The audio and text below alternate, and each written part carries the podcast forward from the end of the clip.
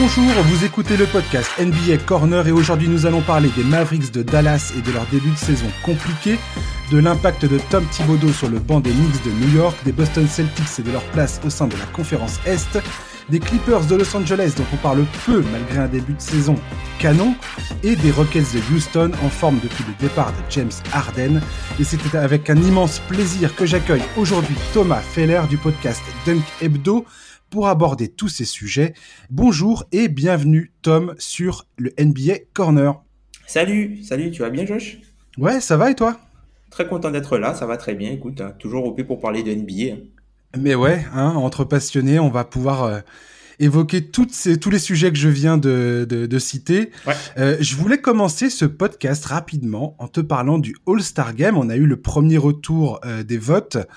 Euh, cependant, moi, ce que j'ai retenu pour l'instant de, cette histoire de All-Star Game, c'est la négociation qu'il y a eu donc entre la NBA et le syndicat des joueurs.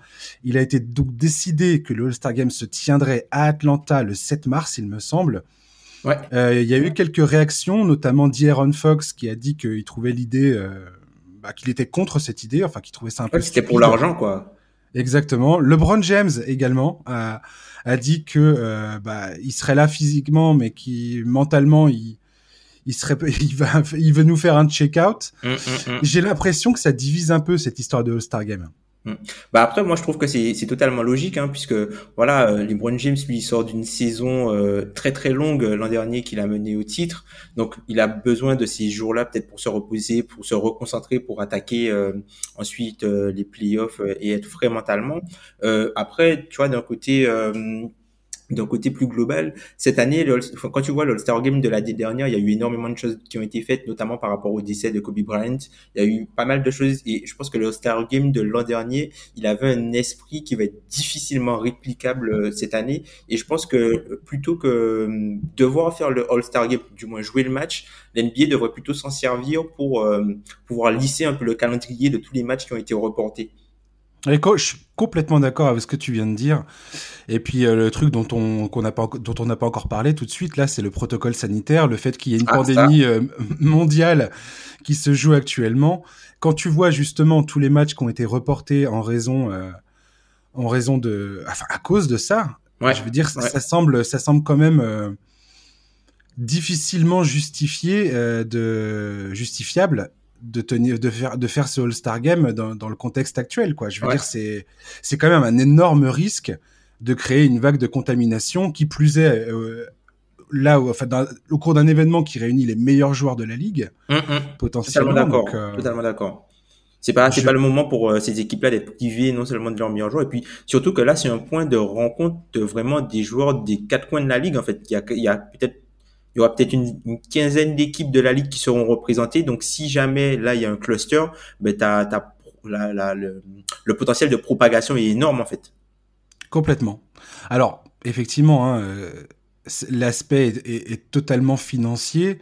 C'est aussi une question d'image pour la NBA parce que ça, ça vend, euh, bah, ça vend du rêve à toute une partie euh, des fans qui, qui sont friands de cette rencontre exhibition moi, je t'avoue que le All-Star Game, depuis quelques années, bon. Tu te lèves pas? Euh, Pas vraiment. Cependant, cependant la, la formule l'an dernier avec le. Le Ida euh, voilà, euh, ça, ça j'ai beaucoup apprécié, j'avoue. Mm-hmm. euh, bon, là, il me semblait effectivement que dans le contexte qui est qui est celui de, de, la pandémie et ainsi de suite, le fait que la, la, la il y a eu une intersaison extrêmement courte. C'était une bonne occasion de reposer les corps et les esprits. C'est ça. Et, euh, et de pas risquer justement de créer, comme tu dis, un cluster et de et de mettre en péril potentiellement la, la deuxième partie de la saison. Quoi. Donc euh, ouais, je suis un peu, je suis un peu étonné. Ouais, c'est intéressant, mais c'est vraiment pas nécessaire euh, avec euh, cette saison si particulière. Ouais. Donc voilà, je voulais, je voulais parler de ça vite fait. Moi, j'aurais préféré potentiellement que ça se tienne pas. Euh, qui est la, sélection des, des All-Stars, c'est important d'un point de vue historique. Ouais, c'est pour ça que la NBA a du mal à négocier aussi la, la réduction de nombre de matchs et ainsi de suite. C'est parce que d'un point de vue historique, pour comparer les époques, les stats des joueurs et ainsi de suite, c'est très important pour eux de maintenir, euh, de maintenir ça, euh, de maintenir des chiffres qui soient qui soit comparable. Euh, ouais, à travers les années, ouais, même pour et même pour le côté euh, legacy, euh, peut-être le legacy des joueurs. Nous, ce qui nous intéresse, c'est vraiment le côté, euh, ok, lui il est All Star, lui il est pas All Star, voilà. Et puis toute la discussion qui est autour, mais limite aujourd'hui, même quand tu suis, quand tu quand tu suis un peu l'NBA, tu suis l'All Star Game, on parle plus des joueurs qui n'y sont pas au moment où il y a la sélection que des joueurs qui y sont, tu vois. C'est pas faux. c'est plus les discussions qu'il y a autour du All-Star Game qui passionnent que l'All-Star Game en lui-même. J'ai l'impression que c'est quelque chose qui a beaucoup perdu de sa valeur avec le temps. Alors, alors peut-être que c'est parce que on est un petit peu plus vieux entre guillemets et on, je vais pas dire qu'on se lasse mais on sait exactement ce qui va se passer. Donc euh, je pense que il y a, y, a, y a ce côté un peu euh, lassant où, où tu regardes plus vraiment le truc avec euh, des yeux de des yeux d'enfant en fait. Tu es, un petit peu moins émerveillé par euh, par le côté All Star Game puisque même si les noms sont exceptionnels tu n'as pas forcément la plénitude des joueurs. C'est comme les matchs de gala quoi. C'est comme les matchs de tu as de gros mm. noms mais dans la production c'est pas c'est pas exactement la même chose puisque le niveau d'engagement est différent donc du coup. Ouais, c'est là où la nouvelle formule l'an dernier était, était plutôt euh, satisfaisante à ce niveau-là. C'est que il y avait un peu plus de compétition à la fin et tu sentais que les joueurs avaient envie de remporter le match, quoi. Mmh, mmh, mmh, totalement d'accord. Donc euh, voilà, bref. On va enchaîner immédiatement avec notre premier sujet. On va parler des Dallas Mavericks, mon cher Thomas. Les Mavs. Voilà, les Mavs. Euh... Alors, ils nous ont fait une bulle euh, très encourageante, les Mavs on avait envie d'y croire. On s'est dit, mon Dieu, mais cette équipe, euh, bah, quand t'as un mec comme Luka Doncic dans l'effectif, forcément, tu te dis euh, bah, que cette équipe, elle a un gros, gros, gros potentiel. On les voyait complètement euh, se qualifier en playoff encore une fois cette saison. Mm-hmm. Et, et, là, pour l'instant, ils sont dans le dur, Dallas. Ils sont au fond du classement à l'ouest. Ils sont avant-dernier. Mhm. Il y a juste les Timberwolves qui sont en dessous d'eux. Ouais. C'est la galère, euh, c'est la galère absolue euh, pour eux cette saison. Quel regard tu portes euh, sur ce sur cette première partie? Et on commence justement à être parce que jusqu'alors on pouvait dire ouais mais bon la saison débute, il y a l'échantillon reste reste faible. Donc on peut pas tirer de conclusion. Là, on est quand même sur un bon quart de, de la saison qui est jouée et ça commence à, à, être un peu inquiétant du côté des Mavericks. C'est vrai que d'un point de vue comptable, d'un point de vue comptable, ce qui se passe, c'est assez inquiétant. Même sur, enfin, sur le terrain aussi, quand on regarde les, les récentes défaites, les différents blowouts et puis euh, la façon dont Luka Doncic est sorti dans les médias, on peut se dire que c'est inquiétant. Mais il y a quand même des motifs. Euh, moi, je trouve qu'il y a quand même des motifs d'espoir et je prônerais plus la patience que vraiment la panique, tu vois. Ouais. Certes, en termes de résultats, on peut paniquer, mais quand tu regardes, tu vois, ils ont eu 7 défaites sur les 9 derniers matchs, mais ils ont joué 9 matchs en 14 jours. Alors, on sait qu'ils ont eu pas mal de problèmes avec euh, le, la, la Covid-19 au sein de leur effectif, entre Tout le, le, le, Health and Safety Protocol et les joueurs qui ont été atteints de, de, de la Covid-19. Du coup, donc c'est une équipe qui a pas mal changé. Euh, qui a pas mal changé dans, durant l'intersaison et qui a pas forcément eu d'entraînement. Par exemple, Tim Cato, qui est le, le, le reporter, le beatwriter pour The Athletic, spécialisé sur les Mavericks, Mhm. En gros, ils avaient eu deux entraînements depuis le début de la saison au complet. Deux entraînements. Oui, tout à fait, ouais. Et on est un quart de la saison, donc du coup, il y a, un, temps d'acclimatation qu'il faut avoir. Donc, moi, je suis pas trop inquiet. Alors, je suis inquiet dans le sens, je, suis inquiet pour eux dans le sens où euh, je les voyais peut-être aux alentours de la sixième place et d'éviter le playing, mais je suis pas inquiet pour euh, au moins participer au playing pour se qualifier sur les playoffs. Ouais, je suis tout à fait d'accord sur le fait que effectivement ils ont été extrêmement touchés euh, par la Covid 19. Ouais. Euh, il y a énormément de joueurs qui sont euh, qui sont restés sur le banc, qui étaient absents des matchs et ainsi de suite. On voit bien d'ailleurs sur le terrain qu'il y a un manque de de lien. de, ouais, voilà. Il y a, il y a quelque chose. Exactement. Il y a quelque chose que tu, qui avait l'an dernier que tu ressens pas, l'esprit collectif, le, la connaissance des sets. Il y a, il y a quelque chose qui, il y a quelque chose qui manque. En fait, t'as l'impression que c'est une équipe qui joue énormément par à coup et qu'il y a, il y a, il manque le vécu, quoi. Il manque le vécu. Rien ne remplace le temps, en fait. Tout à fait. Et on voit bien aussi qu'il y a certains matchs qu'ils ont perdus euh, de peu. Ils étaient dans, ils étaient dans les rencontres euh, sur la totalité du match et puis finalement ils se sont écroulés. Alors que l'an dernier, ils étaient plutôt très forts justement dans le dans le dans les dans les moments clutch. Euh, et là cette saison ça ça ça, ça fonctionne pas comme ça. Euh, moi ce qui me ce qui m'inquiète un peu du côté de Dallas, c'est le fait que offensivement, l'an dernier, ils avaient une, défense, une, une, une, attaque historiquement efficace. Ouais, ouais. Ils avaient des problèmes défensifs. Ils ont essayé de résoudre ces problèmes en faisant euh, certains échanges, en ramenant notamment euh, Josh Richardson à la place de, de Seth Curry. Jim Johnson aussi pour le côté exactement small ball, small ball fort, un peu bulky. Voilà, exactement. Et, et, et, pour le moment, ça, ça a pas pris. Alors, pour toutes les raisons que tu viens d'évoquer, il n'y a pas encore les automatismes. C'est une équipe qui se cherche encore, clairement, on le voit bien. Euh, après, moi, ce qui m'a inquiété, euh, ce qui m'inquiète, c'est ça, c'est c'est ce manque d'efficacité euh, offensive. Ouais. Le fait que la défense n'a pas du tout euh, n'a pas du oh, tout fait le bon mmh. euh, en avant qu'on espérait. Le fait que Christophe, Christophe Sporzingis euh, est toujours ralenti par les blessures, là il, il revient, mais on voit bien qu'il a, il a pas encore les jambes, hein, clairement. Même s'il a fait un bon match hier face aux Warriors. Euh, moi, c'est plus, euh, c'est plus, je sais pas, je suis pas certain que les, que les, que les recrues euh, qu'ils ont fait, qu'ils ont fait pendant l'intersaison euh, soient les, soient les bonnes. Je, je, commence à vraiment me poser la question en fait. Et puis on a vu aussi un mec comme Dorian Finney-Smith qui a fait une excellente saison l'an dernier. Euh, je crois qu'il tournait à plus de 37% à 3 points. Ouais. Là, il est retourné euh, à un 32%, quelque chose comme ça, euh, mm. en adresse de loin.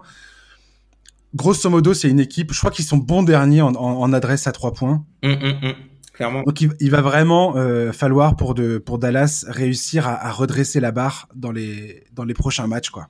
Bah, Le mois de février va être capital assez d'accord avec euh, bah, quasiment tout ce que tu viens de dire par rapport à Porzingis. Enfin, le match des Warriors finalement, il était, il était au repos. C'est le match des Hawks où il s'énerve après sa technique là, euh, après sa technique reçue euh, sur euh, quelque, un, un, truc, un acte de triangle du coup. Il s'énerve après sa technique. On le voit, il fait un follow-up dunk, tout ça. Il, il, il, il s'énerve un peu et on retrouve un peu le Porzingis en jambes qu'on veut voir, Ouais. le, le joueur agressif au cercle, agressif sur la balle. Euh, moi, je trouve que c'est une équipe, comme tu dis, hein, euh, ils ont des problèmes d'adresse et on le voit, on le voit sur les trois points ouverts. C'est l'équipe l'an dernier qui, euh, qui, qui shootait à 39% sur les trois points ouverts et qui sont euh, cette année à 34%. Donc, tu as une régression de 5%, ce qui est énorme à trois points. Et c'est surtout ce que ça génère en termes de réaction, en fait. C'est-à-dire que par exemple, tu parles de, de, de Dorian Finney-Smith qui shootait euh, environ à 37% à 3 points l'an dernier. Mais en fait, Dorian Finney-Smith, moi, j'aime bien utiliser le théorème Tony Snell.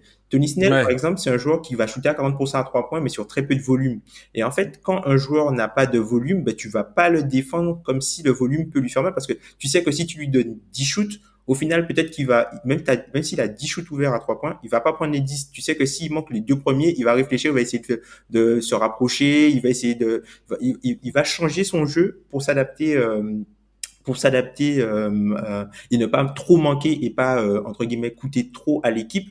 Donc je pense que c'est pas un, deadly shooter un peu comme euh, à, la 7 Curry où même si cette Curie, sa simple présence, tu es obligé de réagir en fait, et tu es obligé d'avoir des, boulevards. Et là, ils ont récupéré, ils ont transformé un, gros shooter entre guillemets, quelqu'un sur lequel on peut compter en Steph Curry, par des shooters un peu streaky que les que les défenses ne vont pas forcément respecter. Avec euh, Richardson, qui a aussi eu lui ses problèmes euh, de, de blessures et des problèmes liés à la Covid. Donc euh, voilà, il y a un, une, une, grosse problématique à ce niveau-là au niveau du shoot. Et puis il y a aussi quelque chose, il y a, il y a un peu un effet Kumbaya qui a plu, qui avait l'an dernier. Par exemple, l'an dernier, tu te rends compte que, enfin, tous les joueurs, en fait, ça c'est quelque chose euh, qui est un peu hors terrain, mais l'an dernier, tous les joueurs venaient de signer un contrat, ou presque. Donc du coup, tout le monde était un peu dans, le mood, on est heureux, on va jouer ensemble, Luka Doncic va nous donner à manger, va nous abreuver de ballon, et nous, on aura juste à mettre nos chutes dedans. Alors que cette saison, tu as pas mal de joueurs qui sont importants pour l'effectif, qui ont leur propre agenda. Tu vois, Richardson, il joue pour un contrat. Hardaway Jr., qui sort sa meilleure saison en carrière l'an dernier, il joue pour un contrat. James Johnson aussi, qui joue pour un contrat. Donc, finalement, tu vois, tous ces, petits agendas-là peuvent faire que euh, l'équipe prenne un peu de temps à, à à faire corps, tu vois, et euh, qui pas cet esprit de cohésion d'équipe, quoi, et d'alchimie. Oui, complètement. Et euh, j'ai écouté récemment là le, le podcast de, de, Zach Lowe avec ouais. Tick McMahon, ouais. qui est euh, le spécialiste de, de, Dallas Mavericks euh, pour ESPN. Mm -hmm. Et il expliquait deux choses que, qui vont dans, dans le sens de ce que tu es en train d'expliquer. De, La première chose qu'il disait, c'est que euh, Luka Doncic, cette saison, euh, montre sur le terrain un agacement, ouais. euh, une impatience. Il est souvent à râler après les, les coups de sifflet. Et on voit bien que il euh, n'y a plus autant de d'insouciance et de, et, de, et de joie de, de et de joie à jouer sur le terrain par rapport à la saison passée. Et ça, ça, ça a une vraie, ça a une vraie incidence, j'ai l'impression, sur l'esprit de groupe.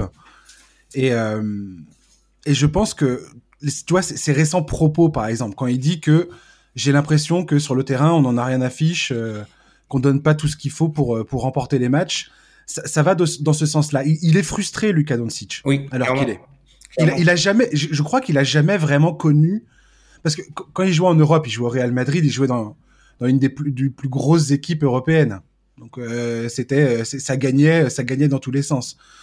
Pour l'instant, ses premiers pas en NBA, c'est pareil. C'est, c'était la nouveauté, ça gagnait, ça gagnait plutôt. Euh, il, jouait à un niveau euh, où tout le monde était euh, complètement sur le cul avec ses performances match après match. Mm-hmm. Et, là, là, tout d'un coup, il y a un peu de difficulté et et, c'est un bon test pour lui, je trouve. Ouais, c'est la première fois en NBA qu'il un peu euh, qu'il un peu euh, mis un peu sous pression par rapport à par rapport aux résultats, surtout quand il a été propulsé comme leader de l'équipe, puisque c'est le leader de terrain. Mais quand tu regardes Luka Doncic, même s'il a un gros vécu professionnel, il n'a pas forcément un vécu professionnel très grand à NBA. Il n'a pas un vécu professionnel, surtout dans la défaite. C'est quelque chose euh, auquel il n'est pas habitué du tout.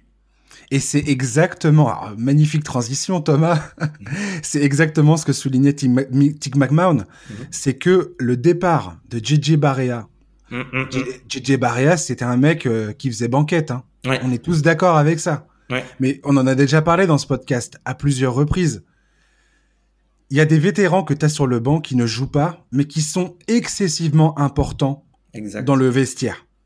Et le départ de JJ Barea, qui était euh, un peu l'âme de Dallas. Le mec, il a vécu le titre en 2011. Il a un vécu avec le club. C'était, c'était le visage du club, tu vois. Mm-hmm. Et c'est un mec qui impose le respect, forcément. Et ben, le départ de ce gars-là, selon Tick McMahon, a, eu une vraie incidence sur cette équipe. Bah, et, euh, sur l'ambiance générale. Bah, clairement, puisque c'est lui qui fait, euh, en gros, c'était le, relais entre guillemets de de, de Carlisle. Hein, c'était le relais de Carlisle. Après, il faut savoir que même même s'il y a Pareya, il y a aussi pas mal de choses aussi euh, euh du côté du, du banc, puisque si, si là c'est parti, enfin il y a, y a énormément de changements. il y a eu énormément de changements pour ces Mavs là. Et enfin franchement, je, je trouve qu'on est en fait, j'ai l'impression de revivre la saison. Euh, je ne sais pas si tu, te souviens la troisième saison dans, dans, d'Anthony Davis, la saison où euh, ils vont en playoff. Euh, du coup, ils se font sortir en 2015 par les par les Warriors au, premier tour. Et la saison d'après, en fait, tu as eu la hype qui est montée tout de suite. On voyait les Pelicans, la, la future next team, tout ça. Et puis j'ai l'impression en fait qu'on est en train de vivre la même chose avec Dallas, où comme ils ont été très forts, ils ont été très forts très tôt j'ai l'impression qu'on veut quand même un peu briller, brûler les étapes, mais il faut pas oublier que Luka Doncic, il est dans sa troisième année. Hein. C'est que sa troisième année. Il a quoi? Il a 21 ans, Luka Doncic? C'est que sa troisième année en NBA. Donc, euh, enfin, je trouve qu'il faut pas être trop pressé pour cette équipe-là. Alors oui, peut-être que euh, l'équipe ne va pas rencontrer euh, cette saison les mêmes les ambitions qu'on pouvait lui prêter par rapport à ce qu'ils ont produit dans la bulle, mais pour moi, je trouve que, enfin, quand j'entends euh, déjà, euh, il faut transférer pour Zingis, tout ça, moi, ça, ça, ça me choque. Il faut transférer pour Zingis pour Bradley Bill. Je trouve qu'on est trop dans la surréaction. Et en fait, j'ai mmh. l'impression qu'on veut rusher et reproduire le schéma des Pelicans de d'il y a quelques années. Moi, je, je reste persuadé qu'il faut trader, euh, qu'il faut, il faut transférer Porzingis. moi, je veux transférer Porzingis à fond, à fond. non, non, mais euh, toi et moi, on en a déjà parlé en off. C'est vrai, euh, de, de, de, cette, de cette question. Je l'ai déjà dit pareil euh, plusieurs fois dans ce podcast. Euh, Porzingis, pour moi, pose un vrai problème en termes de, de, de durabilité. Oui, oui. Voilà, sa taille, son historique de blessures, les jambes euh, le, mec, il, il, s'est fait opérer des deux genoux. Mm, mm, mm. Pour moi, c'est un, c'est un, c'est des drapeaux rouges euh, sur toute la ligne.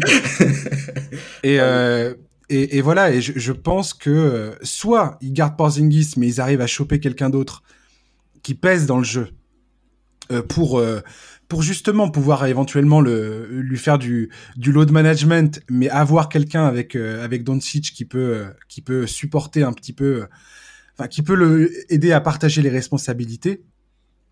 Soit tu tu tu, tu trouves quelqu'un pour Porzingis quoi.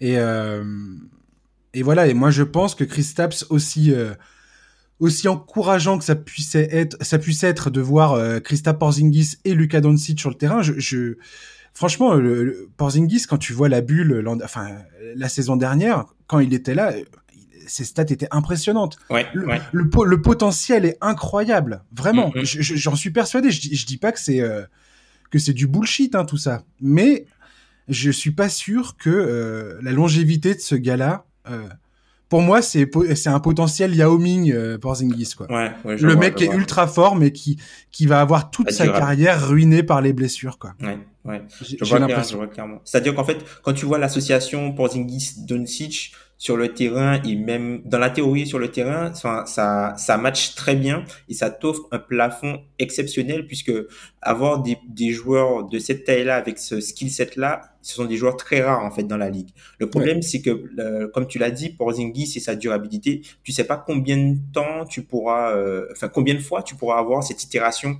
en fait de des joueurs ensemble. Et si tu commences à construire une équipe où Porzingis est un membre, un, élément essentiel, tu vas faire des choix de recrutement qui vont fit avec lui. Et le problème, c'est que quand tu fais une équipe au fit et qu'un des joueurs sur lequel tu comptes pour faire marcher ton fit ne, ne remplit pas. son rôle, ne joue pas, ben ton équipe est bancale.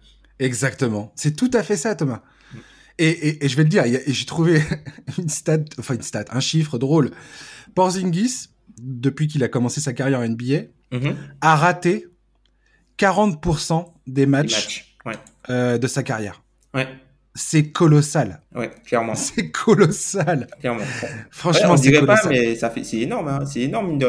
Après, c'est vrai qu'il a raté pratiquement, pas pratiquement, il a raté toute la saison. Euh, enfin, il y a, il y a deux ans. Mmh. Euh, il a raté toute la saison il y a deux ans. Après, faut pas, faut pas oublier contre quoi, contre quoi ils l'ont récupéré, hein, pour... puisque on, on, peut, on peut, on parle maintenant de Dallas de cette façon, de Porzingis et tout ça, mais il y a quelques années, enfin il y a quelques temps, avant qu'il y ait euh, tout ce changement-là et l'arrivée de Luka Doncic, on parlait d'une reconstruction des Mavericks autour de, de Dennis Smith et de, du potentiel Mubamba en pick 6. Hein. Pick 7. ouais.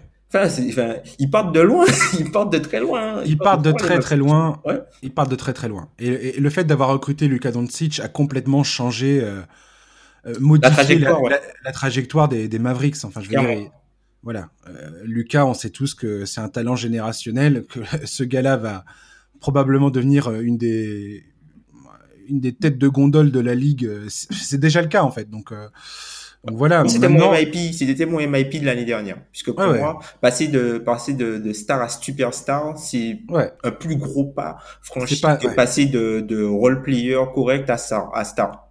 Je suis tout à fait d'accord avec toi. Pour pour terminer sur Dallas. Euh, pour moi, Christa Porzingis, euh, ce serait pas mal de l'échanger tant qu'il a de la valeur et qu'il n'est pas complètement pété en deux, quoi. Voilà. Mmh. Je, je, moi, je vois ça comme ça. Euh, dimanche, là, c'était le deuxième anniversaire du transfert avec euh, New York. Ouais. Ils ont filé deux premiers pics de draft euh, à New York, donc celui de cette année et celui de 2023 pour récupérer pour récupérer Chris Tapps, mmh. en plus des joueurs qui étaient compris dans le dans le transfert. Hein. Ouais. Euh, j'ai envie de te dire que s'ils réussissent pas le mois de février, là, qui est en phase 2, les Mavericks, et qui terminent, euh, enfin, qui terminent hors de la, hors de la, hors des playoffs, mmh. ça va être quand même une grosse désillusion, et je pense que ça va, ça va obliger le front office euh, à, à, à, explorer des transferts euh, futurs. Mmh. Sauf que ils ont pratiquement plus de pics de draft. Leur seul moyen de récupérer leur pic de draft, c'est euh, d'enlever la protection top 10 euh, du premier pic de 2023 qu'ils ont filé à New York. Ouais, pour pouvoir échanger ceux d'après et pas être pour pouvoir, à la Exactement. Et de pouvoir faire les, les, swaps, les échanges de pics en 2022, 2024, 2026. Mm. Donc il, y a énormément de décisions à prendre du côté des Mavericks si jamais ça se passe pas bien. Et là, on parle des, des, des, des, 20, des 20 prochains jours. Hein. Ouais, ouais, ouais ça, ça, va, ça va arriver très très vite. On est quoi On est un, un mois du All-Star Game là On est à un mois du All-Star Game, la trade deadline est quelques, quelques jours après, donc euh, effectivement. Euh... donc moi je suis d'accord avec toi. Patience, la patience est requise. Ouais. Franchement, le, le, le calendrier est pas, mo est pas moche. Là, ils vont rejouer les Warriors. Ensuite, t'as les, as les Timberwolves, Atlanta, les Pelicans, Portland, Detroit, Houston, Memphis, Boston, Philadelphie, Brooklyn, euh, pour terminer tu, tu, termines sur Boston, Philadelphie, Brooklyn, quand même. Faut, Donc, faut, autant, que les, faut que les 10 prochains matchs soient au moins 50%. Voilà, autant te dire que Warriors, Minnesota, Atlanta, Pelicans, Portland. Là, il faut qu'ils partent sur un run mm. euh, de victoire, quoi. Mm, mm, Clairement. Ça va être maintenant qu'il va falloir le faire, quoi. Donc on verra bien. Mais euh, ouais. T'as pas l'air très confiant. T'as pas l'air très confiant.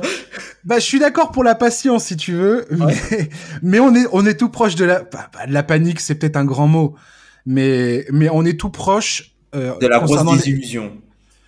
Non, je, je, dirais pas ça non plus. On est tout proche de regarder tout d'un coup cette équipe comme qu'est-ce qu'on fait maintenant?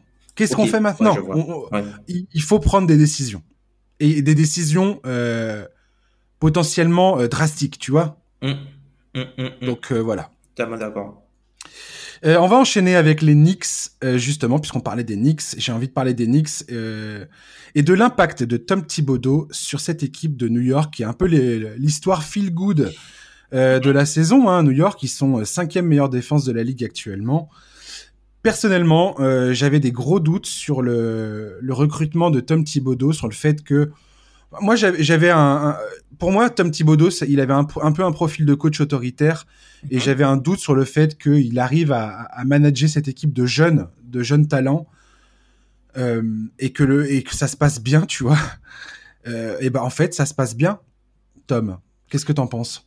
Euh, bah, Pour Thibodeau, bah, en fait, t'as as raison et en même temps, je trouve que euh, tu as un peu tort dans le sens où dis-moi, t'as raison, euh, enfin t'as raison sur le fait que Timbodo, il t'a des doutes sur le fait qu'il puisse manager des jeunes, mais quand tu regardes, j'avais un doute, j'avais un doute, j'avais un doute. Mais, quand on regarde bien, on parle de quel jeune J'ai eu tort, j'ai eu tort et je le reconnais. C'est même pas, mais on, on, parle de quel quel jeune parce que, enfin, euh...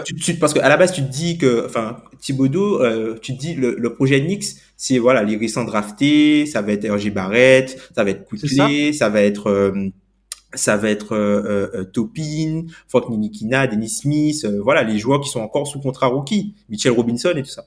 Au final, là, ils, ils gagnent avec des joueurs qu'ils ont recrutés qui, pour moi, ne font pas partie de l'équipe qui sera bonne des Knicks dans trois ans, en fait.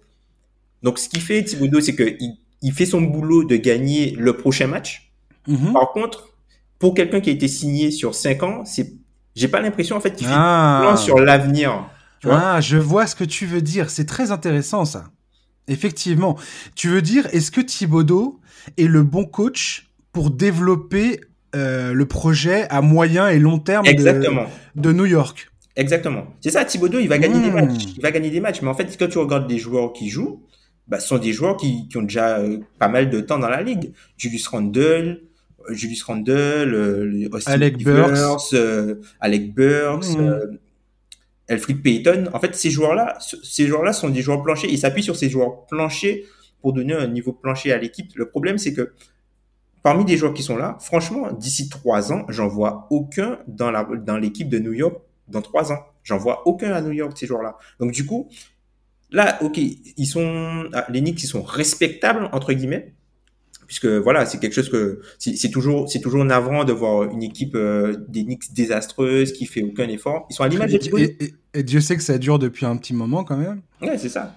Donc l'équipe est à l'image de Thibodeau où les joueurs se battent, les joueurs, euh, notamment tu vois sur défensivement, euh, tu disais qu'ils étaient euh, cinquième, euh, cinquième en défense. Ouais. Ah, il y a même s'il y a des, il y a, il y a, quelque chose qui a changé, je trouve, c'est au niveau de, des efforts et de, du jeu euh, sur les écrans. Tu, tu, vois que cette année, ils se battent un petit peu plus euh, pour passer au-dessus des écrans. Donc du coup, ça, ça, ça ouvre moins facilement l'accès, l'accès au cercle et à la raquette et ça entre guillemets, ça, ça essaye de mettre les, les, les, attaquants dans des positions plutôt inconfortables puisque voilà, c'est pas, tu rentres pas dans la raquette des Knicks comme dans du beurre comme ça aurait pu être le cas. Mais après, hmm. moi, ce qui me, moi, ce qui me, moi, pour moi, c'est pas quelque chose qui va être durable parce qu'en fait, les Knicks aujourd'hui, leur grosse force, c'est la défense. Sauf que leur défense peut aussi s'expliquer par un gros facteur chance sur les shoots à trois points puisque 40% des shoots qu'ils concèdent sont à trois points et les adversaires shootent à 31% à 3 points contre eux, alors que la moyenne de la ligue est à 37. Ouais, j'ai vu ça, ouais. J'ai vu ça, que c'était considéré comme, euh, comme une tendance qui pouvait changer, euh, qui ah, pouvait changer et, et, complètement noyer le club au final, quoi. Clairement, parce qu'on l'a vu, euh, la, les Clippers, ils ont shooté avec une efficacité normale contre eux, ils les ont pliés dimanche dernier. Ils les ont pliés. Et on, l'a vu aussi dans leur dernier match euh, face aux Bulls. Fin, fin, de match, ils prennent un corner à trois points de, ils prennent un corner à trois points de, de Kobe White. Et ils prennent un, above the break à trois points de Zach Lavine. Voilà, terminé. Ouais. Moi, ce que je, où, je suis plutôt euh, quand même confiant euh, pour le moment du côté des Knicks et de, et de Tom Thibodeau, c'est justement par rapport à ce que tu as dit sur la combativité des joueurs. Et euh, je pense qu'avoir, enfin, faire en sorte que des mecs comme RJ Barrett, mm. Emmanuel Quickley, qui est vraiment le la coqueluche, la coqueluche maintenant. La coqueluche électrique. Tu sais, c'est le genre de joueur où s'il évoluait, s'il évoluait pas au Knicks, ça aurait été, ça aurait pu être une histoire complètement différente. Mais comme il est là-bas, euh, il y a un coup de projecteur sur lui qui est assez fascinant. Mm-hmm. Et c'est vrai qu'il est marrant à voir jouer ce joueur. Il y a, mm, clairement, il, y a, il est, c'est un bon délire de le voir sur le terrain, quoi. Mm-hmm. Clairement. Tout ça pour dire que euh, non, mais voilà, des joueurs comme R.J. Barrett, Quickley, Mitchell Robinson, les faire évoluer dans, sa, dans ce, dans ce contexte-là euh, où il y a de la rigueur, où il y a de l'exigence, pour moi, c'est forcément un, un, point positif pour ces mecs-là. Mm-hmm. Voilà. C'est ce que c'est ce que je dis. effectivement, après, est-ce que les Julius ah Randle et ainsi de suite sont euh, font partie des plans de d'avenir? On, on, peut avoir un doute là-dessus et, c'est peut-être pas souhaitable d'ailleurs. Mm-hmm. Euh, aussi fort que Julius Randle soit cette saison, franchement, c'est admirable ce qu'il nous fait cette saison, euh, Julius Randle. Je, je, je, le maintiens. Il, il, nous fait vraiment une très très bonne saison et et il croque beaucoup moins, il a beaucoup moins de déchets, même s'il perd des ballons à tour de bras, mais mais il prend des meilleures décisions, je trouve, balle en main. Euh, voilà, je trouve que ça, ça, crée une bonne base malgré tout à ce niveau-là. Exigence et, euh, et, et en termes de compétition, quoi. Mm, mm. Maintenant, ça, il faut bien garder à l'esprit que les Knicks restent quand même une équipe euh, qui est loin, euh, qui est très très loin d'être euh, d'être dans le dans le haut du tableau, quoi. Ouais, ça, parce qu'on en parle quand même, on, en parle très positivement par rapport à ce qu'on attendait d'eux et par rapport à ce qu'ils ont fait sur les, les 10, 15 dernières années. Enfin, à part, à part quelques années, bien sûr. Mais hmm. au final, ça reste quand même une équipe qui a un bilan négatif euh, qui a un bilan négatif au, au, bout du quart de la saison. Donc, euh, ah ouais, et puis leur, leur attaque, c'est une atrocité sans ah nom, quoi. Ah, bah, oh, en fait, ils ont choisi de faire de l'héliocentrisme autour de Julius Randle, mais Julius Randle, euh, il, fait, il fait ses stats. on, on va pas dire qu'il croque, puisque, enfin, les tirs qu'il prend, il y a il y a pas grand monde en fait qui peut prendre ce genre de tir là puisque en gros euh, dans le système entre guillemets des Knicks tu as pas mal de joueurs qui sont plutôt étiquetés talents dépendants où il faut que tu crées tout pour eux pour que eux puissent être le plus efficace possible.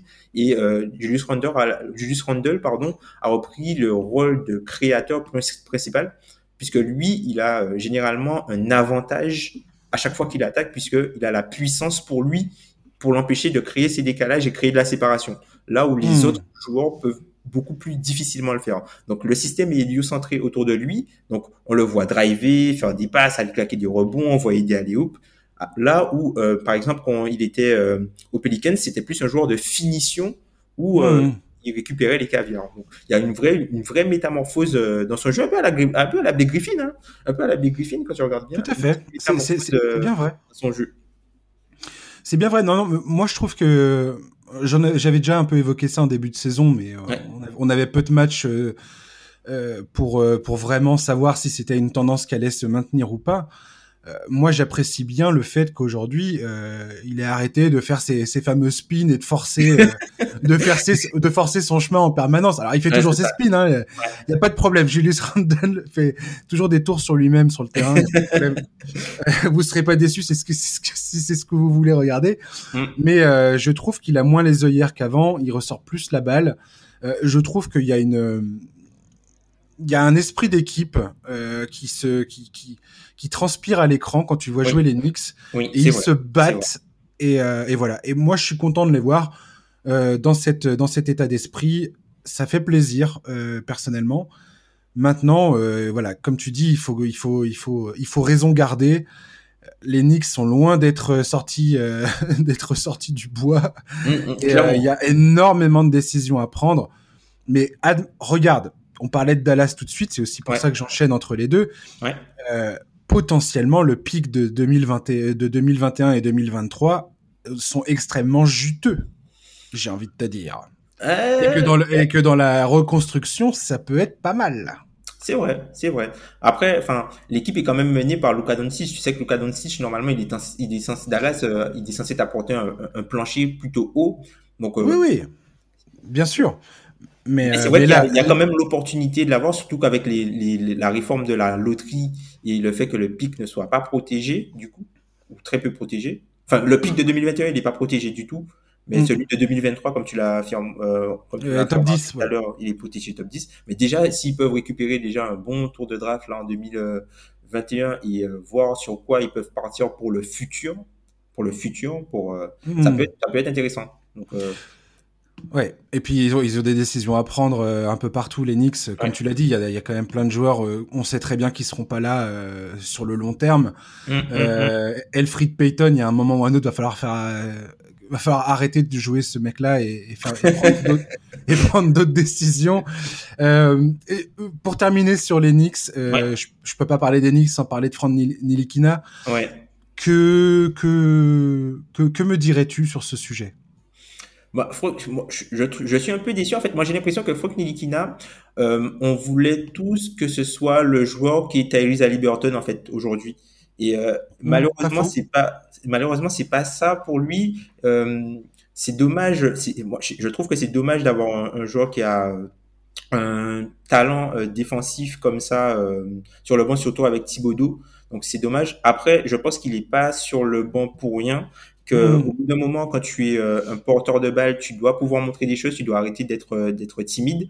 Et il faut il faut pouvoir prendre tes responsabilités. Et puis là, le problème que moi j'avais avec euh, Franck Nilikina, alors c'est pas un problème euh, d'ordre vraiment basket, hein. c'est qu'en fait, je me suis rendu compte que euh, c'est un joueur en, en, le regardant jouer qui va plutôt prendre le tir qu'il a plus de chances de mettre que forcément prendre le tir que prendre le tir le plus rentable. Donc du coup, on le voyait souvent ne pas attaquer le cercle, essayer de, finir à mi-distance et euh, du coup, il provoquait pas de faute. Et quand il mettait pas le tir, bah, du coup, la position euh, n'apportait quasiment rien. Et en fait, quand tu es euh, entre guillemets, quand tu es porteur de balle et tu es entre guillemets aussi négatif offensivement, il faut vraiment que tu sois exceptionnel de, défensivement de l'autre côté pour compenser. Et malheureusement pour lui, bah, il il fit plus en fait avec Enfin, il fit plus avec la, la, théorie d'une bonne équipe Onyx, malheureusement. Complètement, ouais.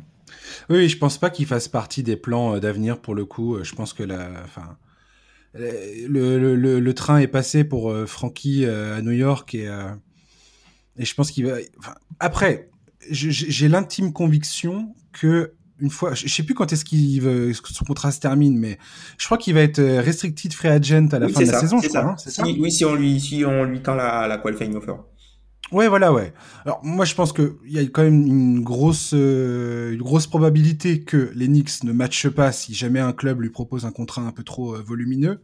Mm, mm, mm. Et je suis persuadé qu'il y, y, a des clubs qui vont aller le chercher, Franck, sur la base de son potentiel défensif oui. et, l'espoir de de le développer euh, offensivement, enfin tout du moins de le mettre dans une position où euh, il sera euh, plus en confiance moi, j'ai toujours pensé que Frank Nilikina, c'était un joueur de système, qu'il avait besoin d'un système beaucoup plus clair que ce qu'il a eu au Knicks, où c'était un peu chacun pour soi, et puis tu prends ton shoot quand tu quand tu quand t'as le quand l'opportunité. Je suis mhm. pas sûr que Frank, ça soit ce genre de joueur, et je pense qu'il est pas à l'aise là-dedans.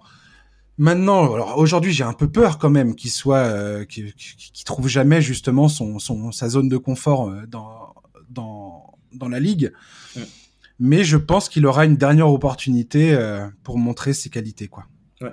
Ben, malheureusement pour lui, il a pas, malheureusement pour lui, tu vois, il n'a pas un statut dans la ligue où une équipe va le prendre pour faire quelque chose autour de lui ou pour construire un système dans lequel lui sera à l'aise. En fait, Aujourd'hui, le statut de Frank Nilikina, c'est euh, dans, le, dans la ligue, hein, c'est mhm. on te récupère et tu fais ce qu'on te dit de faire. Tu vois, tu, on va pas faire quelque chose pour que toi sois forcément à l'aise parce qu'on peut aller chercher quelqu'un d'autre.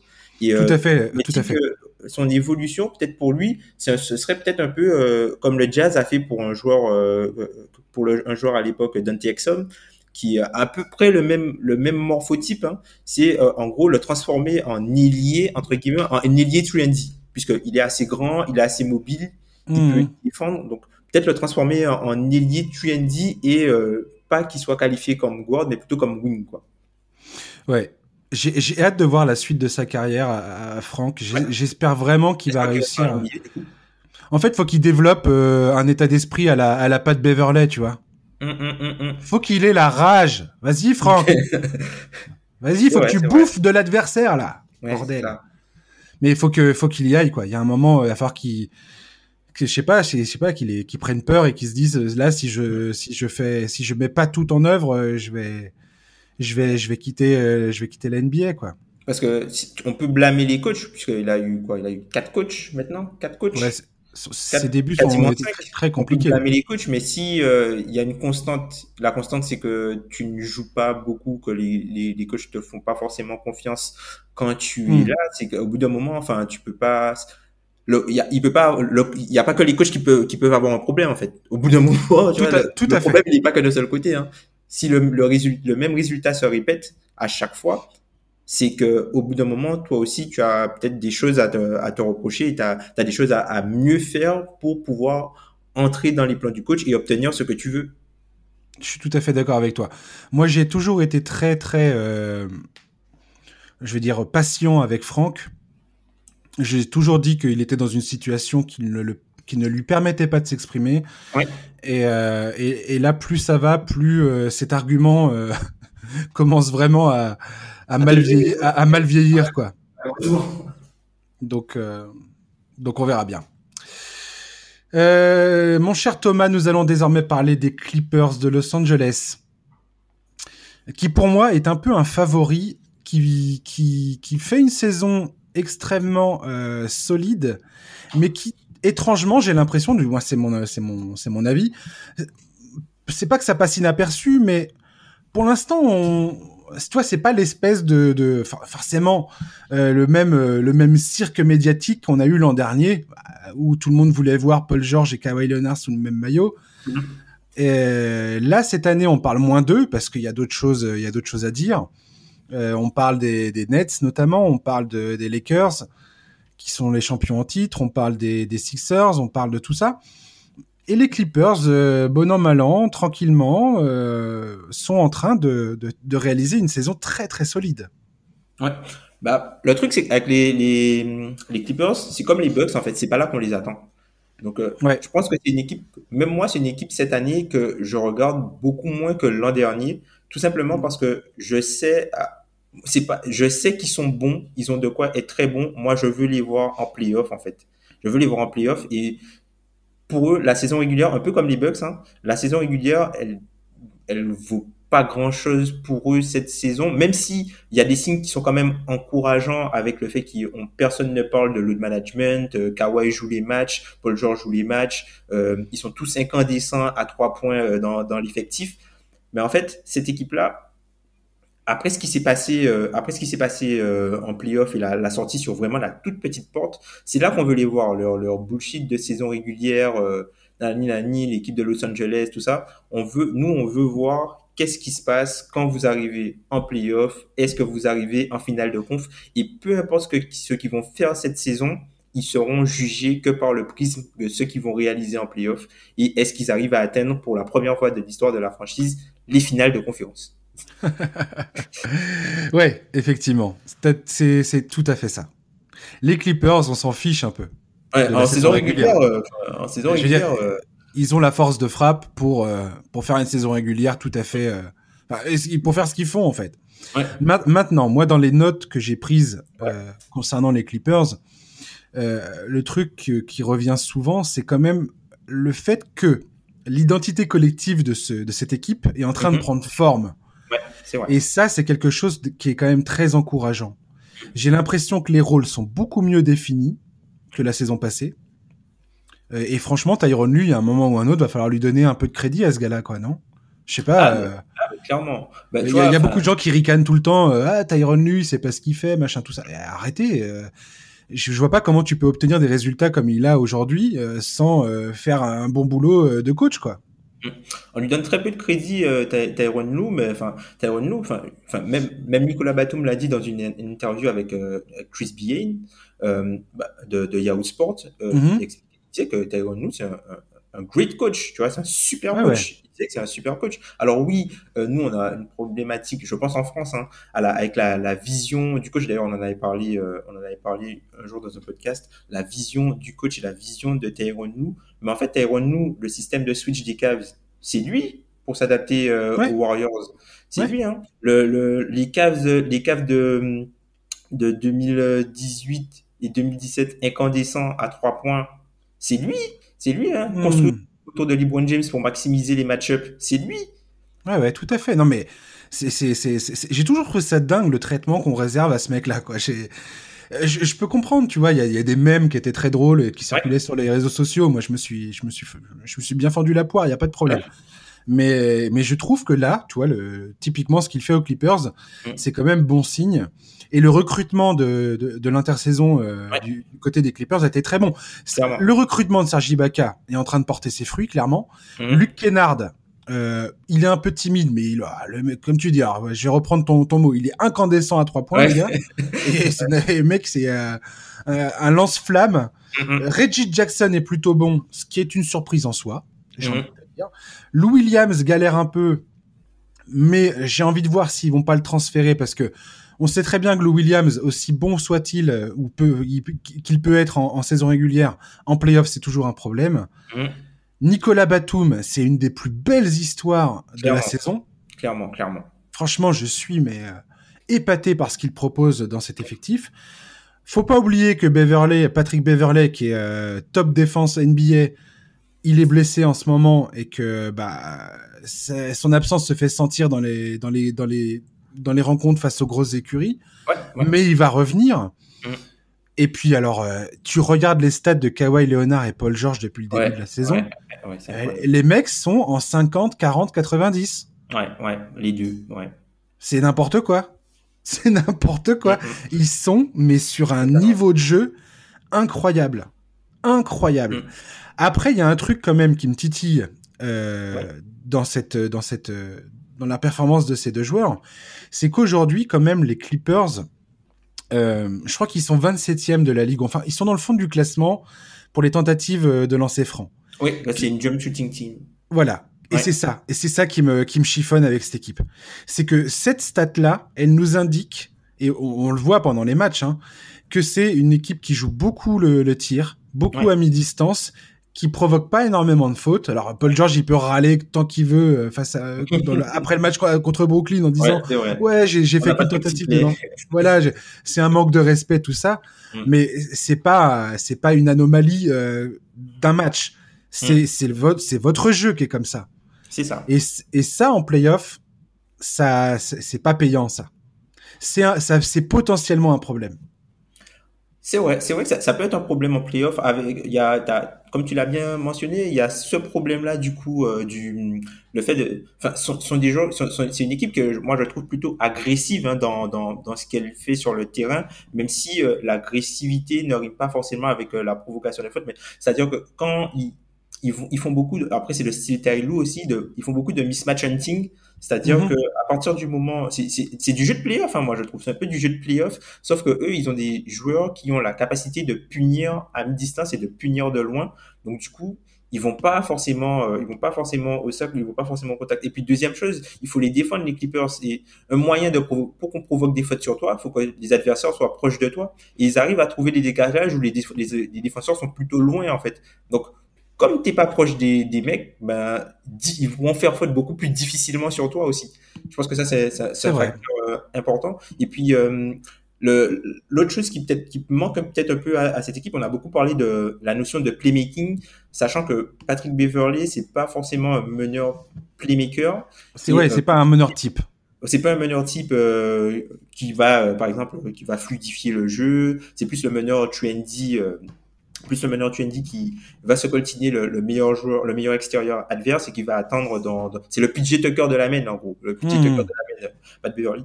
Et en fait, la, la, la, toute la partie playmaking, euh, la partie playmaking, elle peut être remise en cause, mais avec l'arrivée de, de, de Batum, qui est un, bon playmaker. Batum, si c'est s'il y a quelque chose qu'on peut qu'on peut euh, lui reconnaître dans toutes ces années en NBA, c'est que ça a toujours été un bon playmaker et un bon joueur d'équipe. C'est un joueur qui, qui, fait les, les, bonnes passes quand, quand il le faut et qui c'est pas un, le ballon n'aurait jamais collé dans ses mains en fait. C'est quelqu'un qui fait bouger la balle.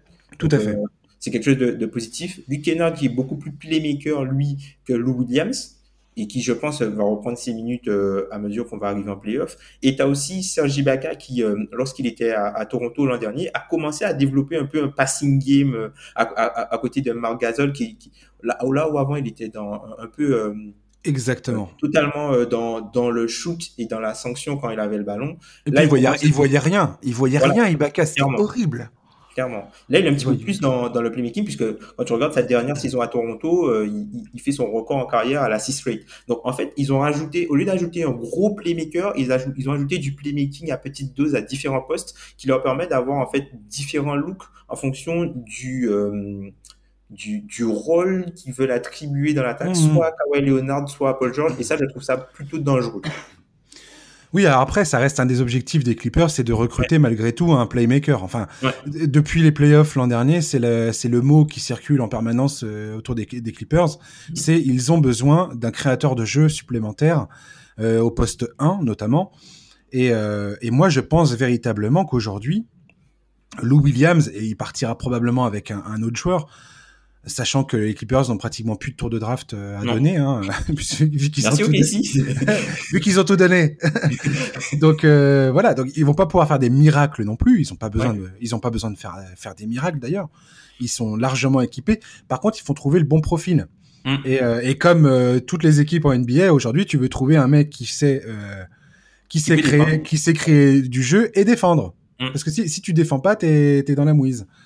Et, euh, et Lou Williams, c'est là où, où c'est un problème, c'est que Lou Williams, il, il, devrait être ce joueur-là, il pourrait être ce joueur-là, mais en mm. playoff, il est injouable. Il est injouable. Je dis et je le répète, je le dis tout le temps, ce truc-là. Mm. Mais il est injouable. Si tu kiffes Lou Williams, je comprends que tu kiffes Lou Williams, mais ce mec-là, en playoff, est injouable. Il est ciblé par les attaques adverses. C'est des pick and roll incessants. Si vous regardez des matchs avec les Lakers euh, l'an dernier, LeBron James appelle des écrans per en permanence dès que ouais, Williams est sur le terrain pour le récupérer et pour le et pour le massacrer. Mmh, clairement. C'est injouable. Donc euh... ouais, il leur faudrait un joueur un peu à la calorie, mais tu vois. Exactement. Il faudrait un, peu, un joueur à la, un peu à la calorie parce que tu veux pas le meneur classique euh, playmaker qui manipule euh, trop la balle puisque tu veux pas non plus enlever la balle trop des mains de Paul George et de Kawhi Leonard puisque tu veux qu'ils ouais. un peu vu que en fait ces, ces gars-là dès qu'ils sont sur le terrain, ils ont un mismatch favorable. Puisque c'est un, un peu trop top niveau, non Voilà, c'est ça. Aujourd'hui, à l'aile, tu as très peu de choses. Il n'y a, a, quasiment pas mieux à l'aile que ces deux joueurs-là en combinaison. C'est sûr. quasiment pas mieux. Donc, du coup, ça veut dire que dès que tu commences le match, ils ont déjà un mismatch favorable dès qu'ils ont la balle. Donc tu veux pas un, un, joueur qui manipule la balle, qui tient trop la gonfle un peu à la Ricky Rubio ou un peu peut-être à la Chris Paul, tu vois? Tu veux pas des joueurs comme ça. Tu veux un joueur qui euh, qui, qui, bouge la balle, qui sait qui fait qui sait faire un petit peu de playmaking, mais qui bouge quand même la balle plutôt à la Kyle Lowry et qui défend. Ouais, sauf que Kyle Lowry pour aller le pour le ah, recruter. Il faut, euh... ouais, ça, ça, il faut, faut mettre de l'argent sur la table et comme c'est Monsieur Toronto, euh, ouais. il va falloir mettre beaucoup plus que ça puisque la valeur que Kyle Lowry a pour les Raptors est différente de la valeur que les Clippers, euh, enfin de la perception de la valeur des Clippers qu'ils auront. Tout à fait. On verra. En tout cas, euh, quoi qu'il quoi qu'il en soit, euh, pour terminer sur les Clippers, cette équipe reste quand même une une sérieuse menace ouais. à l'Ouest. Je suis pas sûr que le match-up avec les Lakers, pour moi, je, je, je, pareil, hein, j'arrête pas de le dire, mais les Lakers sont vraiment au-dessus de la mêlée aujourd'hui à l'Ouest et mais bon, j'ai, à voir, les Clippers restent une équipe à suivre et comme tu l'as très bien dit, cette équipe-là, de toute façon, et Paul George surtout, euh, seront jugés, euh, tous ces gens-là seront jugés en playoff, point barre, quoi. Mm -hmm. Il n'y a rien d'autre à dire. Euh, tu parlais de Kawhi Leonard et Paul George comme ouais. une paire d'ailiers absolument dominante en NBA. Mm -hmm. Et j'ai envie de t'en parler d'une autre. Ouais. Jalen Brown, Jason Tatum, Boston Celtics. L'avenir. L'avenir. Euh, alors, on va parler un petit peu des, Boston, des Boston Celtics et de leur place dans la conférence Est, justement. Et j'aimerais d'abord commencer euh, ce petit point Boston Celtics par parler de Jalen Brown, 24 ans, qui vient clairement de passer un nouveau cap dans sa progression. Euh, alors, j'ai regardé un peu ses stats. Et quand tu le regardes jouer sur le terrain, c'est vraiment l'impression que tu peux avoir. Depuis le début de la saison, il est aussi efficace qu'un joueur comme Kevin Durant dans les tirs à mi-distance. Ouais, ouais, ouais, ouais aussi incroyable que cette phrase puisse paraître, c'est vrai. euh, le départ de Gordon Hayward, l'absence de Kemba Walker en début de saison sur blessure, le fait que Jason Tatum ait manqué plusieurs rencontres en raison du protocole sanitaire, j'ai l'impression que ça a vraiment permis à ce joueur d'exprimer l'étendue de son talent, d'aller chercher au-delà, parce que lui, c'est ce qu'il dit. Hein. Il dit, mais parce qu'on lui dit, mais t'as as travaillé sur tout ça pendant l'intersaison, et lui il dit non, c'est ça a toujours été là, sauf que là je peux exprimer ça sur le mmh. terrain. Et il, a énorme, il montre énormément de progrès dans la création du jeu, tout en limitant ses pertes de balles. Il reste euh, un très très bon joueur en pénétration, très adroit à, trois points. Franchement, Jalen Brown et Jason Tatum sont des des joyaux. C'est des joyaux, exactement. des joyaux. Exactement. Mon Dieu, ils sont extrêmement forts. Et je rappelle que Jalen Brown tourne à plus de 42% de réussite à trois points avec six tentatives par match. Mm, c'est mm. énorme. C'est mm. énorme. Il est incroyable, ce joueur. Il, me fait un peu penser à Kawhi Leonard, justement. Dans sa capacité offensive. Bah, tu vois, dans le jeu à mi-distance, qui mm-hmm. pour moi, euh, souvent, c'est, enfin, tous les mecs qui font les, les analytics et tout ça critiquent souvent le jeu à mi-distance. On va dire que c'est pas le, c'est clairement pas le shoot le plus efficace, hein, euh, ça dépend du mais ça dépend du contexte. Exactement. Et ça dépend qui, qui le prend, en fait. C'est vrai. C'est vrai. C'est vrai. Totalement, t'as totalement raison. Et, et en playoff, j'ai envie de te dire que les, les shoots à midi, avoir un joueur qui sait jouer le, le in-between games, comme ils appellent ça. L'entre-deux, le, entre la pénétration et le shoot à trois points. Si t'as des joueurs qui savent tirer ce shoot à mi-distance, quand la défense, parce que les défenses, elles font quoi? Elles t'empêchent de tirer à trois points et elles font tout pour t'empêcher de pénétrer. Si si t'es capable de tirer à mi-distance, et eh ben, t'es, t'es plutôt bien barré. T'en as besoin en tout cas.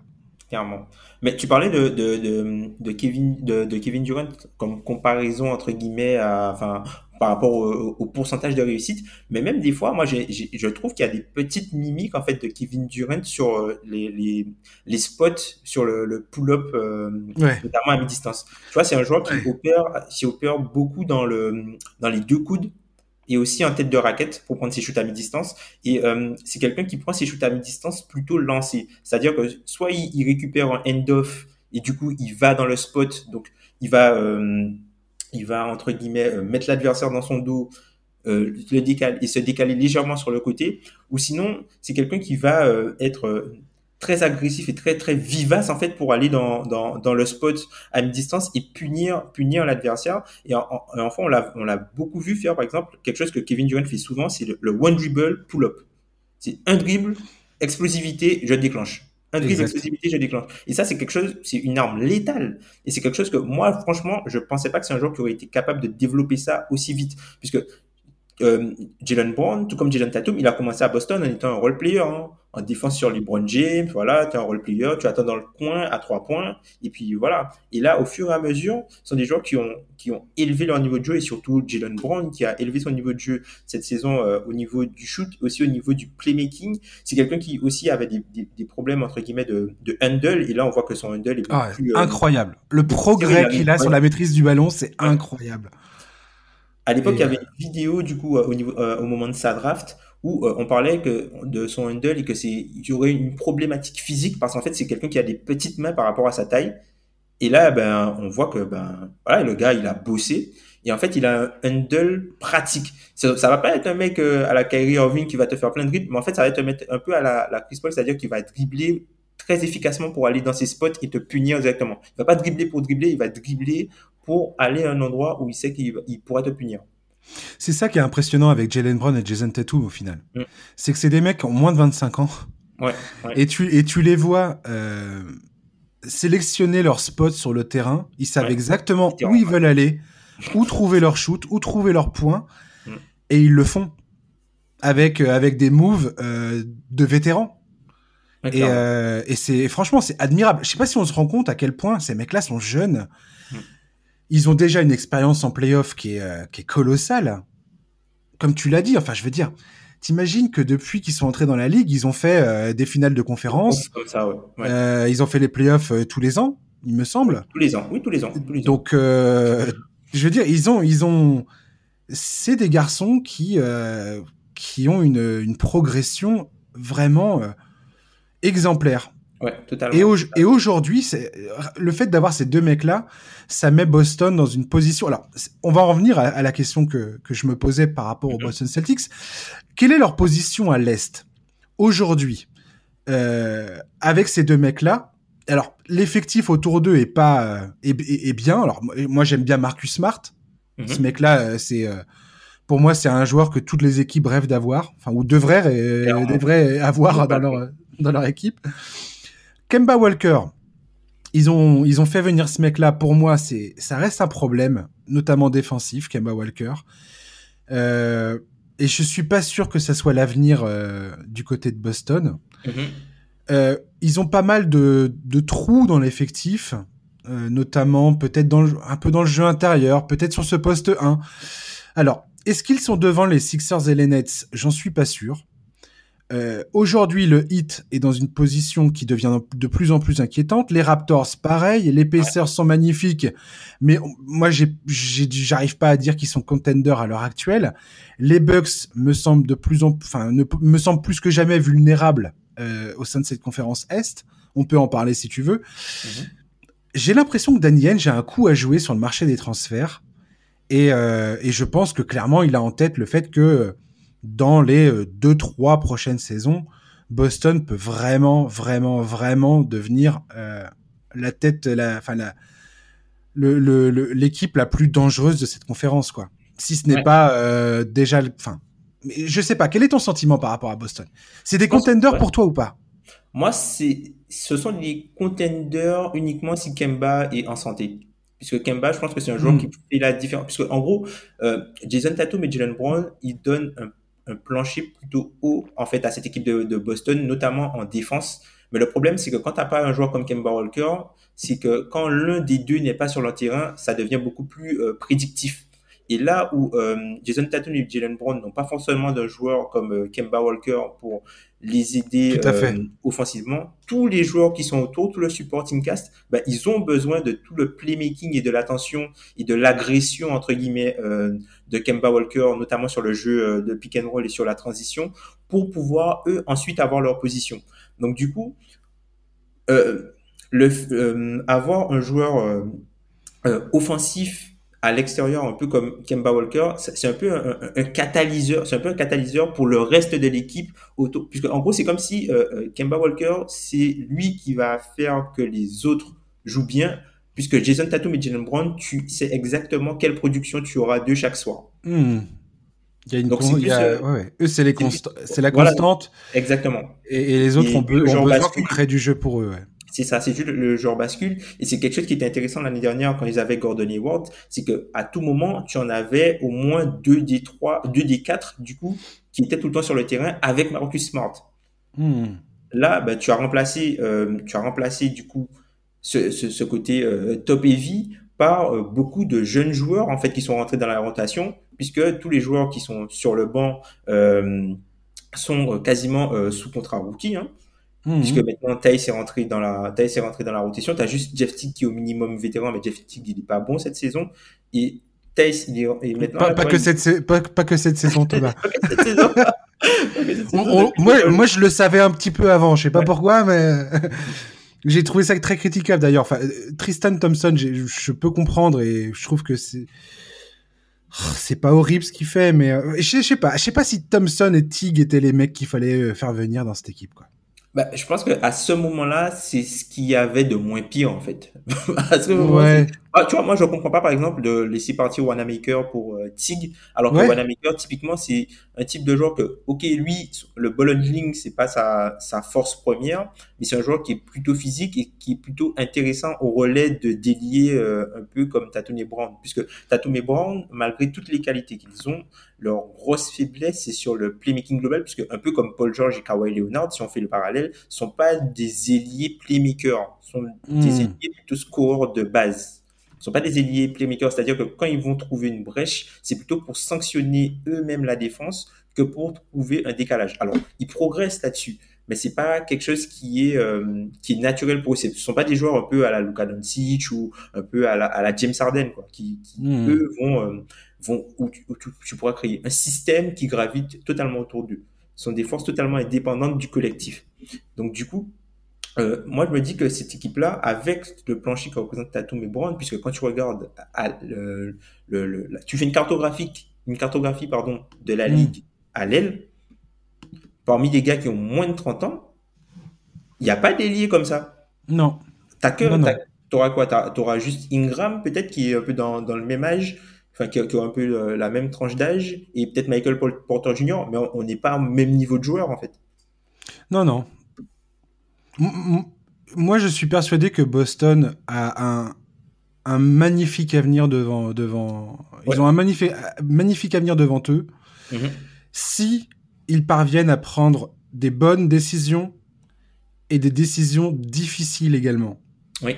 Et Kemba Walker, je suis désolé, mais je suis persuadé que ce n'est pas le joueur dont cette équipe a besoin. Et qu'il y a mieux à faire euh, en termes euh, de, pour essayer de compléter justement les, deux joueurs que sont Tatum et Brown. Mm. Parce que Walker, je te dis, en, en playoff, franchement, c'est problématique euh, petit. Voilà. Et puis, euh, à partir du moment où il n'a pas l'adresse, mm, et eh mm. ben, et eh ben c'est difficile de, de, lui trouver un rôle euh, efficace. Et franchement, je te dis ça, euh, Thomas, mm. j'adore Kemba Walker. Ouais, Je trouve que c'est un des joueurs les plus kiffants de, de, de cette ligue. J'adore ce gars. Mais je ne pense pas qu'à Boston, dans le de, comment cette équipe est construite, je ne pense pas que ce soit le bon, euh, le bon gars euh, à, mettre autour de Tatum et Brown. Et là, j'ai hâte de voir parce que manifestement, Danny Yann est toujours agressif sur le marché des transferts. Euh... Ça, bah, enfin, son nom est souvent euh, là, il rate Alors, toujours des échanges pour. Euh, je fais la je fais la différence entre être agressif sur le marché des transferts et faire des transferts. Faire des transferts. Exactement. il y a une grande différence. Non, non, mais là on parle, on parle beaucoup de, de, de PJ Tucker qui, qui est apparemment, il a pas mal ses yeux sur PJ Tucker. Euh, il y, a des, il y a des choses à faire. J'ai hâte de voir. Je pense que c'est une des équipes qu'il faut regarder pour euh, d'ici la date limite des transferts. Oui. Et, et, je pense qu'il y a quelque chose. Euh, il y a peut-être quelque chose à qui faire. se trame. Ouais, il y a quelque chose à faire. Et, ils ont la TPE, ils ont la TPE du coup pour qu'ils ont acquis dans le, le, cadre du transfert de Gordon Hayward, une TPE de, de à peu près 28 millions. Mais oui, c'est énorme. Ils peuvent pas tout utiliser. Ils peuvent pas tout utiliser non. puisque avec les bonus de Jalen Brown et euh, le fait qu'ils aient utilisé euh, la, la mid-level sur Tristan Thompson, ils se sont hardcapés du coup. Donc ils peuvent Exactement. pas dépasser un certain montant. Euh, donc je crois que c'est ils peuvent utiliser que 20 millions cette saison.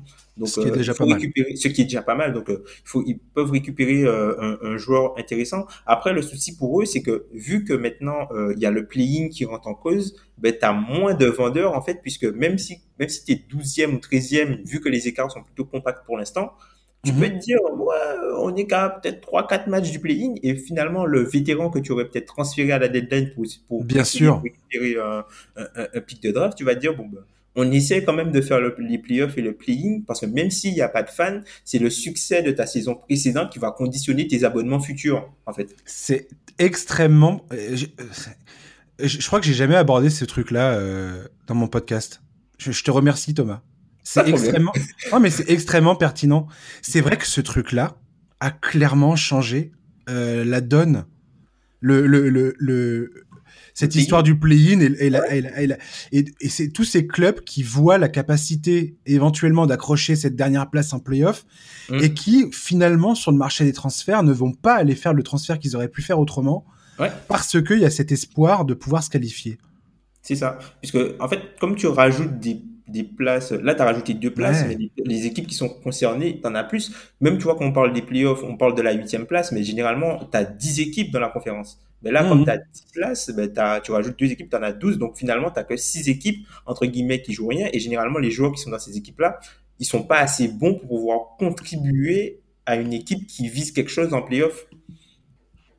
Ouais, complètement. Et, et, et ça, c'est un truc que tu revois dans toutes les, dans toutes les, dans tous les articles consacrés aux rumeurs de transfert, d'ailleurs. c'est toujours, par exemple, là, je parlais de, euh, l'autre fois, je me, je me concentrais sur Cleveland parce que Cleveland, ils ont un espèce de surplus de pivot. et, euh, et, et, tout le monde parle de ça, sauf que Cleveland, aujourd'hui, ils sont dans la, dans la course au playoff.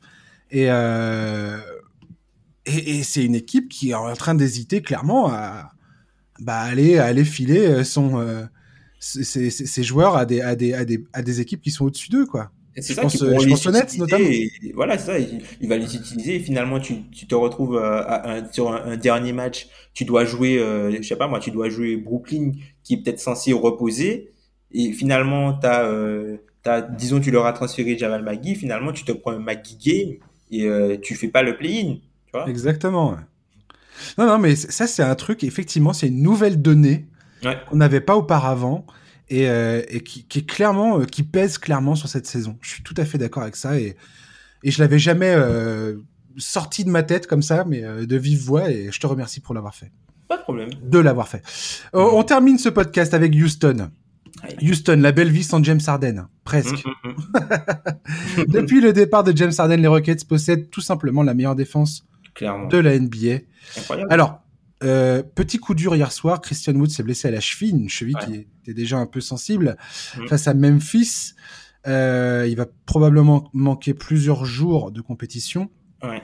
Euh, ce qui est dommage parce que c'était quand même un des joueurs qui était pressenti pour euh, la le meilleure progression Game, de l'année et le All-Star Game, ouais. ouais. 20, plus de 22 points et 10 rebonds de moyenne, ce qui est très productif. Enfin, ouais, très productif euh, sur un temps de jeu comme ça. Euh, va deviner que ce mec-là allait, allait, devenir ce joueur. Euh, mm. Il y a, enfin, au moment où il est, il a, il est entré dans la ligue et qu'il est, il est en train de cirer le banc à Détroit, quoi. Il y a un an, il y a un an, Détroit hésitait à le couper pour faire une dernière place à Joe Johnson qui venait de gagner le, la victory. Enfin, non, on se rend compte du chemin parcouru par ce Exactement, exactement. Et d'ailleurs, c'est marrant que tu dis ça parce que je vais parler d'un autre gars qui est à Houston et qui est un peu, qui a, parce que moi, attends, voilà, ces histoires-là, les, les Chris Boucher, les, tous ces mecs qui sortent de nulle part et qui d'un coup ouais. deviennent, enfin, ou qui reviennent, qui ont un parcours atypique. Mmh et qui parviennent à trouver leur, euh, leur, leur place dans une équipe, dans un effectif, dans une rotation d'une équipe NBA, il faut bien comprendre à quel point c'est un exploit euh, individuel incroyable de, de faire Clairement. ça. Euh, faut, faut, faut, jamais minimiser ça. Euh, tout ça pour dire que les Rockets, aujourd'hui, ça joue bien, bonne ambiance. John Wall et Marcus Cousins, c'est sympa. Victor mmh. Oladipo se défonce sur le terrain. Mmh. Eric Gordon aussi. Stephen Silas euh, nous fait du coaching. Euh, c'est, c'est, je suis content pour lui parce que son début de saison était catastrophique. Et voilà, et t'as des mecs comme David Nwaba, Sterling Brown, Daniel House qui se donnent sur le terrain, mais comme jamais. Mm. Et t'as ce petit gars-là, Jason Tate. Ouais. Magnifique. Le gars jouait la saison passée en ouais. Australie. Ouais. Et quand tu le vois sur le terrain qui se défonce, mais mais c'est trop beau cette histoire. Et, et, et, rien que pour ça, cette équipe. Alors, et puis la défense en demi-terrain de Houston, mais c'est hallucinant, hallucinant. Et vas-y, je te laisse, je te laisse parler de Houston parce que c'est toi qui m'avais suggéré cette idée. Ouais. Et je suis content qu'on et je suis content qu'on en parle. Mais les Rockets, moi, je trouve que, enfin, il y a eu quand même un gros renouveau. Enfin, la saison a été, enfin, a quand même été difficile. Le début de saison a été difficile entre tout ce qui s'est passé au niveau du trading camp, les rumeurs autour d'Arden, euh, voilà, tout ce qui s'est, enfin, même euh, euh, coach C'était cauchemardesque. Euh, C'était cauchemardesque ce début de saison. Cauchemardesque. Coach Silas qui est euh, coach rookie, enfin, un noir qui, un noir qui a l'opportunité, du coup, un coach noir qui a l'opportunité d'avoir mm euh, son équipe pour la première fois. Enfin, le dernier, le dernier qu'il avait eu cette opportunité-là, c'était c'était Earl Watson, qui était euh, rookie euh, comme ça. C'était le dernier qui a eu une opportunité comme ça. Et du coup, de se voir un peu la voir la, la planche savonnée par le comportement de Jim Sarden qui veut pas être là alors que il y a, il y a des joueurs, il y a pas mal de joueurs revanchards. En fait, c'est un, un, bon cocktail explosif avec des joueurs revanchards. C'est ça, exactement. Tu as des joueurs qui sont qui étaient mécontents, qui, qui voulaient plus participer à l'attaque comme Gordon. Euh, voilà, tu as, enfin, as l'impression d'avoir un gros mélange, même Oladipo qui lui joue pour. En fait, tu as l'impression que c'est.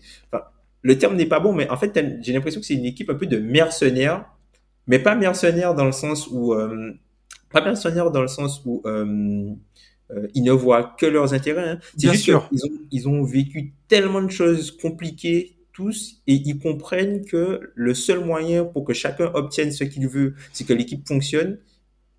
qui le font et du coup, ça marche. Ça marche. Ça marche. Ils sont, ils sont, exceptionnels. Ils sont même plaisants à avoir joué. Ils, ils, se partagent la balle. Il n'y a plus de, de, de, enfin, après, bon, faut dire que l'équipe était, était créée autour de James Harden et ça marchait que comme ça.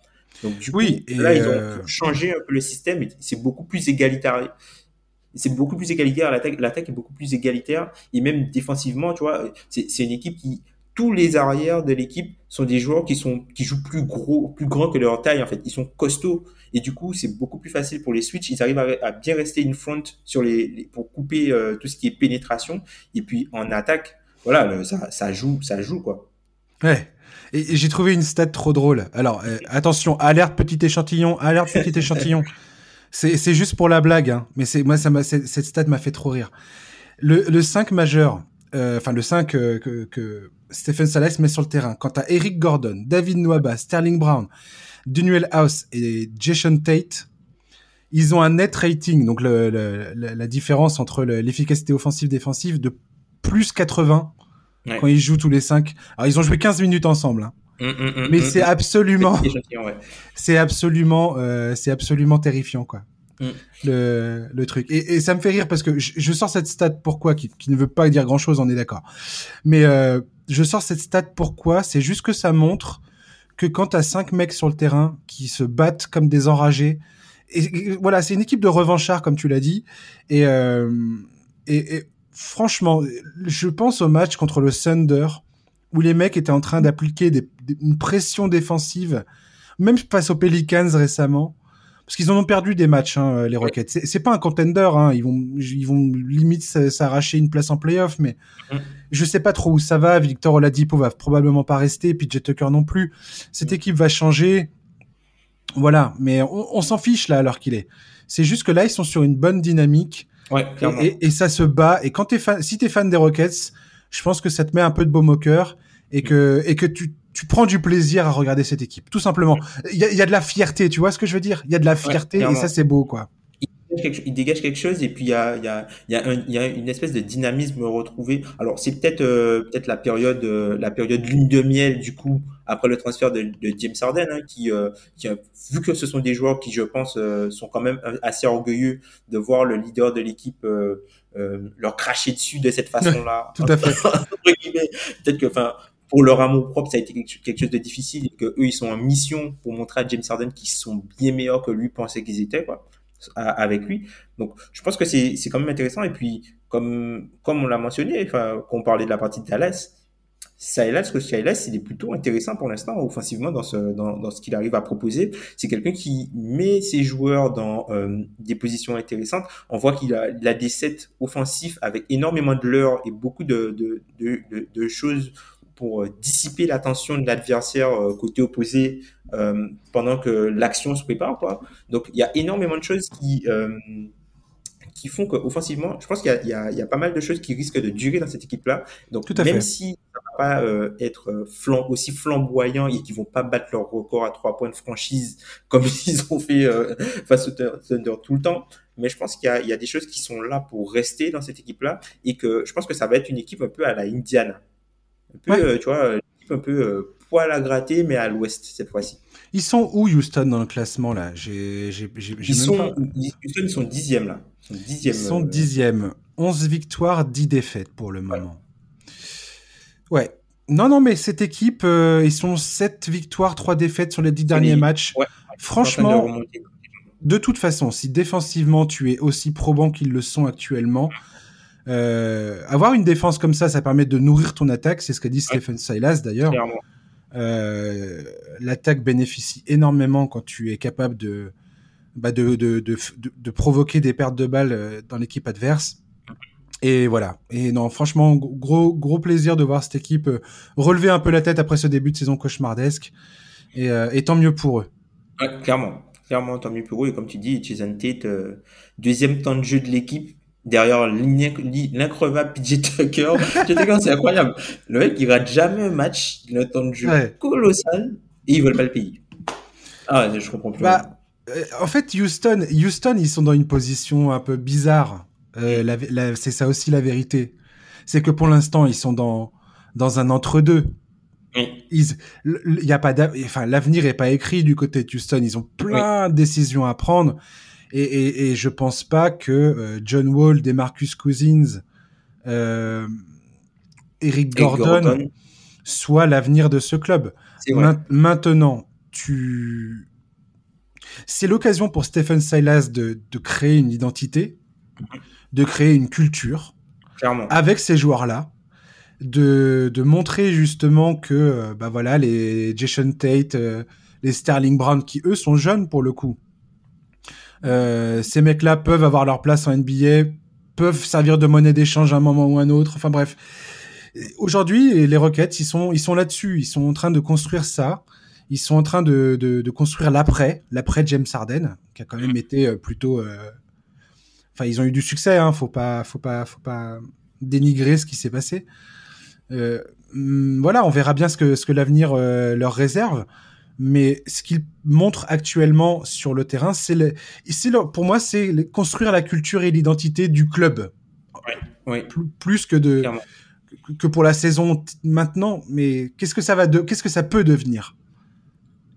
C'est ça, les, en gros, les, c'est comme si les résultats sont, sont pas importants. D'ailleurs, il y a Kelly Iko, de qui est le de, de The Athletic pour les Rockets, qui avait sorti un article qui disait que bah, cette saison, c'est la première saison vraiment depuis euh, trois ou quatre saisons qu'il n'y a aucune attente vraiment en termes de résultats. Il n'y a pas de pression d'aller en finale de conférence. Tout le monde peut être soi-même.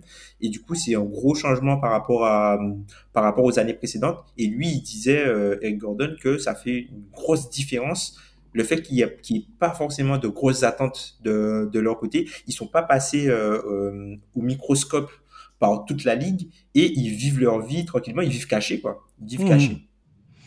Ah ouais. C'est très intéressant le projet à suivre euh, du côté de Houston. Clairement. Merci Thomas de nous avoir accompagnés sur euh, ce podcast. Merci à toi. Hein. Merci bah à l'invitation. Merci de m'avoir accordé de ton temps. Donc toi, on te retrouve sur le, podcast Dunk Hebdo, c'est ça, et sur Twitter aussi? C'est ça, le podcast Dunk Hebdo, euh, hebdomadaire du coup, et euh, bah, le, podcast euh, Dunk Hebdo est sur Twitter, à Tom Feller, tout simplement. Voilà. Et eh ben écoute, je conseille mes auditeurs de, te suivre et d'écouter votre podcast qui est très très bon. Merci, voilà. merci. Et puis, bah écoute, je te dis à une prochaine, Thomas. Toi aussi, salut, à bientôt. Salut, à bientôt. Et chers auditeurs, merci de nous avoir écoutés pendant cette heure 20 plus euh, voilà, comme d'habitude, hein, on, décortique tout ça.